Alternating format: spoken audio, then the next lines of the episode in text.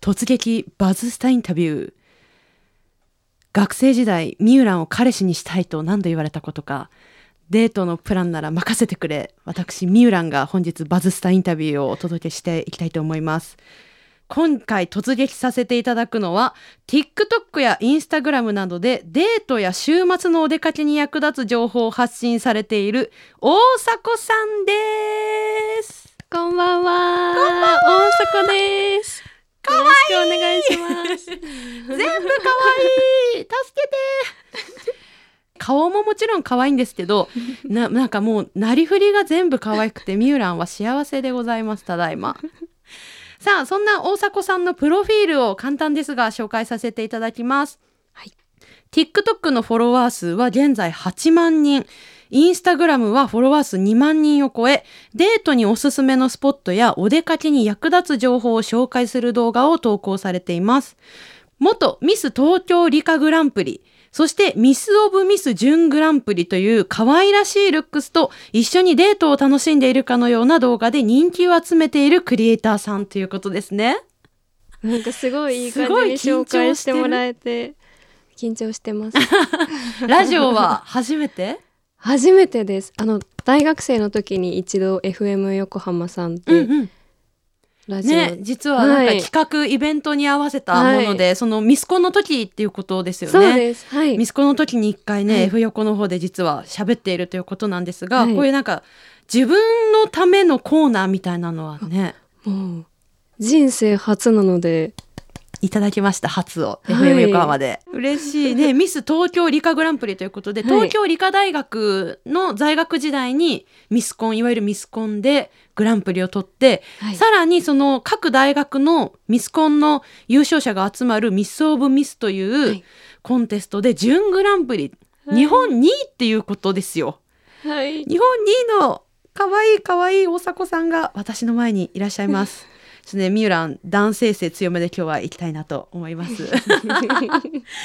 いやでもね動画も拝見させていただいて本当に全部可愛いし、なんだろう。見てて全然飽きなくて TikTok って結構なんか若者が踊ったりとかそうですね。すごいなんかもうフィルターあり。りきみたいな感じはいはいのことを投稿してる方が多いなって私も以前番組でね TikTok 生活を3週間 TikTok 毎日投稿生活っていう地獄のような 縛りを受けていたことがあって。なかなか大変ですね。そう。その時にも TikTok のアカウントを作るところから始めて、はでだから TikTok って踊るやつだよねみたいな、そのネタに走らなきゃとか、はい。踊らなきゃとかっていう中でいろいろ見ていてまさかなんか大迫さんみたいなこの Vlog っていういわゆるその日常生活とか、はい。そのお出かけの感じを静かに優しく伝える TikTok があるんだっていうのをはい。実は私も今回初めて知ったので今日は大迫さんからいろいろ勉強させていただきたいと思います。嬉しいです。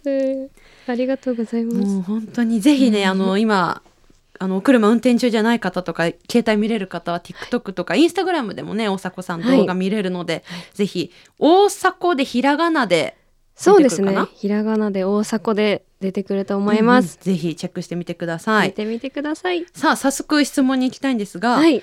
最初に動画の投稿を始めたのっていつぐらいで何かきっかけがあったりとかっていうのはあるんですか？動画はあのちょうどコロナにコロナが始まった時ぐらいに初めて YouTube を始めました。お、2年ぐらい前に、そうですね。何をちなみに、に最初は、あのその時社会人2年目の時だったんですけど、うんあの1年目は本当に働いて遊んで働いて遊んでみたいな、うんうんうん。もう毎日だったんですけど急にそれがパタってなくなって、うんうん。あこのままでいいのかな？なんか新しいこと始めたいなっていうタイミングでいい機会があって。それは日常生活それこそ Vlog みたいな感じ、そうですね。その時あの渋谷 OL だったんですけど、うんうん。なのでその日常というかよくある感じのの日常みたいな感じを YouTube で、なるほど、へえそうどうでした？実際にその渋谷 OL の日常を投稿して、動画編集とかもその時じゃあ初めてそうなんですよ。あのちょうどゴールデンウィークがすごく長くあった時で、あの給付金も10万円あのもらえるっていうところだったので初めて MacBook Pro を買おうと思ってもう形から入りまうした。んうん。すごい。じゃあもはい。うプレミアプロとかで。あそうです。プレミアプロで編集してます。形から入るタイプですね。わかる。えでも結構ね、難しいじゃない？あれ操作が、めちゃくちゃ難しかったです、うんうん、それはじゃあはい。他の YouTube の動画を見たりとか、もう都度ググったりとかしながら。そうですね。もう手探り状態でもうゼロから始めて。すごい。で今じゃあ TikTok にアップ,、はい。アップしてる動画とかも自分で編集して、あはい。してます。なるほど。そうなんですね。じゃあそれ YouTube でやってて、今 TikTok がね結構メインで活動されてるかなと思うんですけど、TikTok に移行したタイミングみたいのってあったんですか？あの YouTube はあのやっぱり働きながらで編集もすごい大変でちょっとあの投稿がこうかなんていうんですか、スローというかねそうですね。定期的には難しくなってきちゃうね、間隔が空いてたところで、うんうん。あの TikTok が今すごい話題になってるというかん。その始めたのがちょうど1年ぐらい前。うんうん。本当にオンエアのちょうど1年ぐらい前ですね、おうんうんうん2月8日ぐらいに始めたんですけど、うんうん。その時ぐらいにあのもっと新しくいろんな人に知ってもらうには拡散力は TikTok だみたいな。あのを知って、うんうん。でそこから始めてみようと思って始めました。すごいなんかうん。チャレンジ精神が結構旺盛な感じなのね。なんかやったことないことにすごい憧れちゃうというか、うんうんうん。行ったことない場所とか食べたことないものとかそういうのが。なるほど。じゃあね、はい。今やってるそのコンテンツにもつながってくるのかなとはい。思うんですけど、その大迫さんはね、い。全国各地のなんかもう映えスポットじゃないけど、はい。本当に飲食店一つにしてもただ料理を提供されるだけじゃなくて、そこに何か一つアクションがあったりとかっうん。ていうところをねいろいろ回ってあの撮影してそこを紹介しているんですけどなんかどうやって見つけてるんですか？そういう映えを加えてるお店っていうのは。はい、すごい褒めてくださってめちゃくちゃ嬉しいんですけど あのいつも場所は基本的にインスタグラムでひたすらハッシュタグで検索したりうんうん。あと新しいお店とかだとあのウェブのプレス情報とあかで結構リサーチしたり。でも最近は TikTok とかあうんうん。と Twitter とかでも探したりはします。あーそれちなみに、あの企業秘密じゃなかったら、はい。ハッシュタグどんな感じで調べてるのかとかって聞いても。インスタグラムは、もう横浜行きたかったら「ハッシュタグ横浜」とか「横浜旅行」「横浜グルメ」とかそういうので大きいもワードで、う、はい、でひたすらこうスクロールうんバーってして良さそうな場所をこうみ一個ずつ見ていってみたいな。なるほど。今ね本当旅行行く時とかもね、みんな結構そうやってガイドブック見るとかじゃなくて、ハッシュタグねタグるとかっていうんだよね。ハッシュタグではい。調べてみるって。はい。でもだって TikTok のフォロワー8万人ってことは、大迫さんの TikTok に載ったことでやっぱお店に結構反響があったりとかっていう話は聞きます？あのー福岡県の、うん。あのー朝ごはんの動画を投稿したのがあれは本当にもうめちゃくちゃ思い出に残ってるんですけど、その時はあの私が行った時って本当に平日行ったんですけど、うん。私たちしかいなくて貸貸し切りりそうなんですよ、うんうん。だったんですけど私が投稿した後その募集してる分の2ヶ月分の役がほぼ埋まったえー。っていう連絡が来て本当にありがとうございますみすたいな。ごい柳川っていう福岡県柳川にあうんうん。るお花っていう旅館なんですけど、本当にお手紙付きのお礼が送られてきて本当に嬉しかったです。でもねそれこそだって動画はい投稿始めたのが1年前ということはもうはいずっとコロナっていうことだもんね。そうですね。でお店もやっぱ困っってる中で、い。その大迫さんの動画が入ったことによって2ヶ月予約が埋まるって。す。ごいね。いや素晴らしい素晴らしいでございます、そんなねあの、見てる人も幸せにするしなんだろうお店の人も幸せにするしって大迫さんなんですけど、はい。ちょっと一曲ね思い入れのある曲をここで流したいなと思うんですけど何か思い入れのある曲ありますか？思い入れの曲は、うん。やっぱり TikTok の初投稿の曲がなるほど。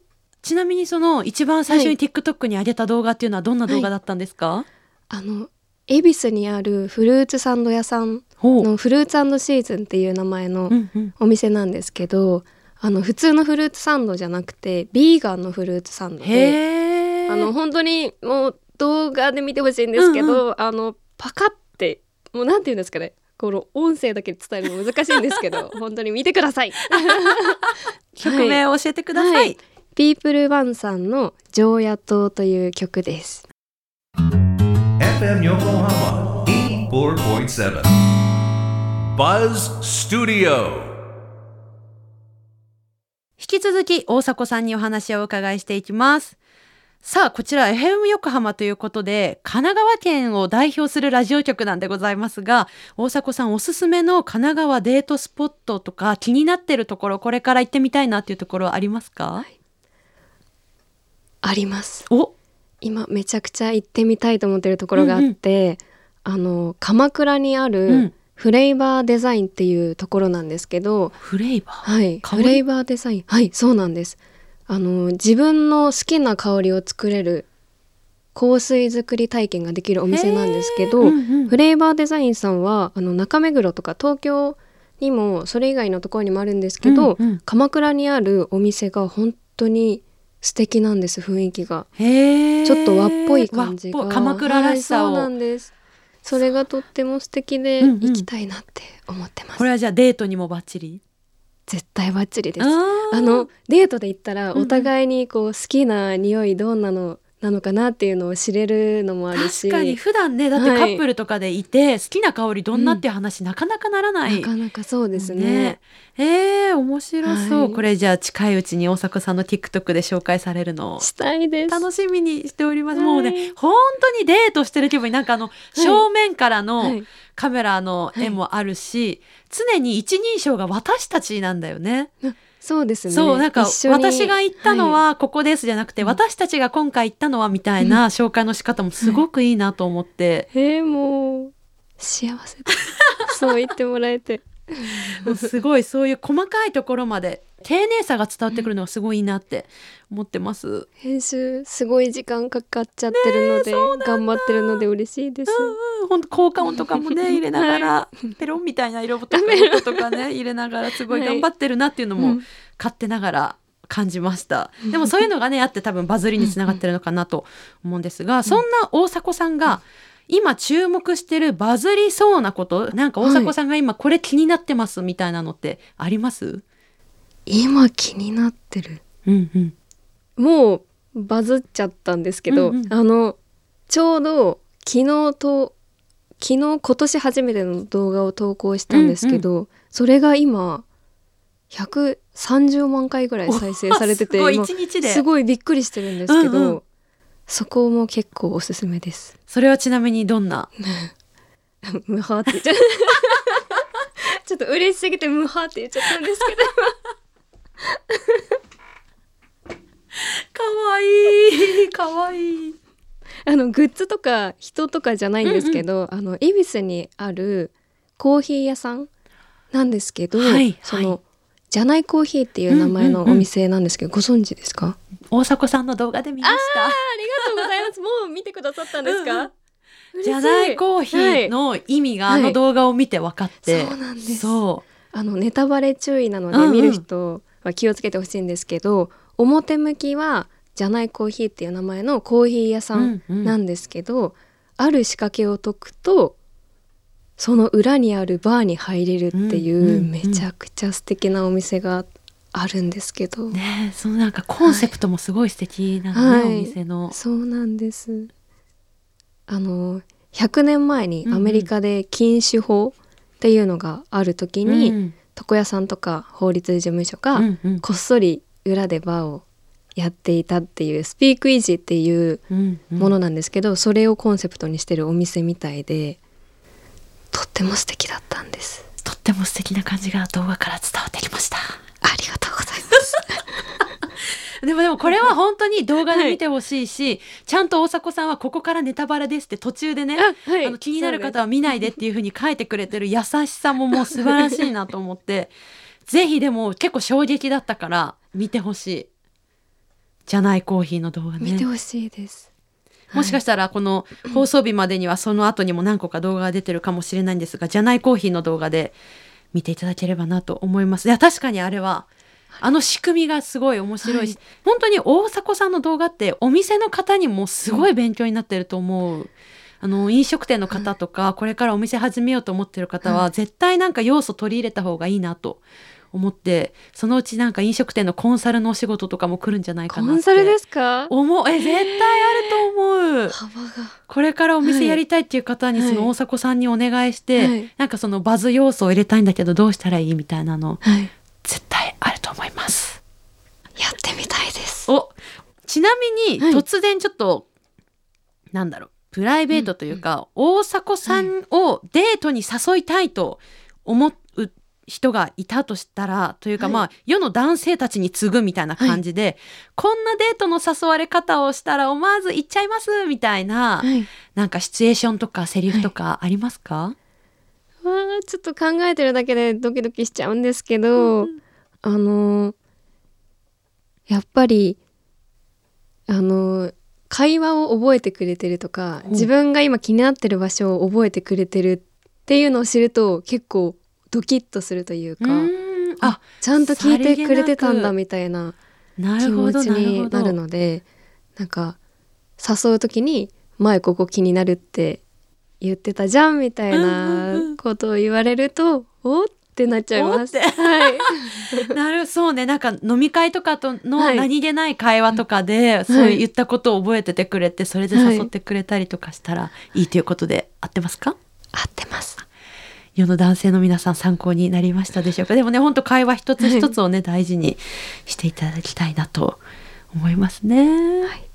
さあそんな大迫さん思わず声がこんな風になってしまうんですけど、はい。そんな大迫さんなんですが 今後の活動について何かその多分今年本当にもっと活動の幅が広がっていくかなと思うんですけど、大迫さん情報はどこでチェックをしたらよろしいですか？最新はインスタグラムが一うん番よく更新してるので、うんうんインスタグラムとかあとツイッターも見てもらえると嬉しいです。わかりました後でねじゃあはい FM 横浜バズスタジオのツイッターアカウントからも大迫さんのインスタとかツイッターにリンクを飛ばしておきたいなと思いますありがとうございます。さあ今日の放送で多分皆さん気になったと思うんですけど、この大迫さんぜひチェックしてみてください。今回のバズスタインタビューは TikTok や Instagram などでデートや週末のお出かけに役立つ情報を発信されている大迫さんにお話を聞かせていただきました。ありがとうございました。ありがとうございました。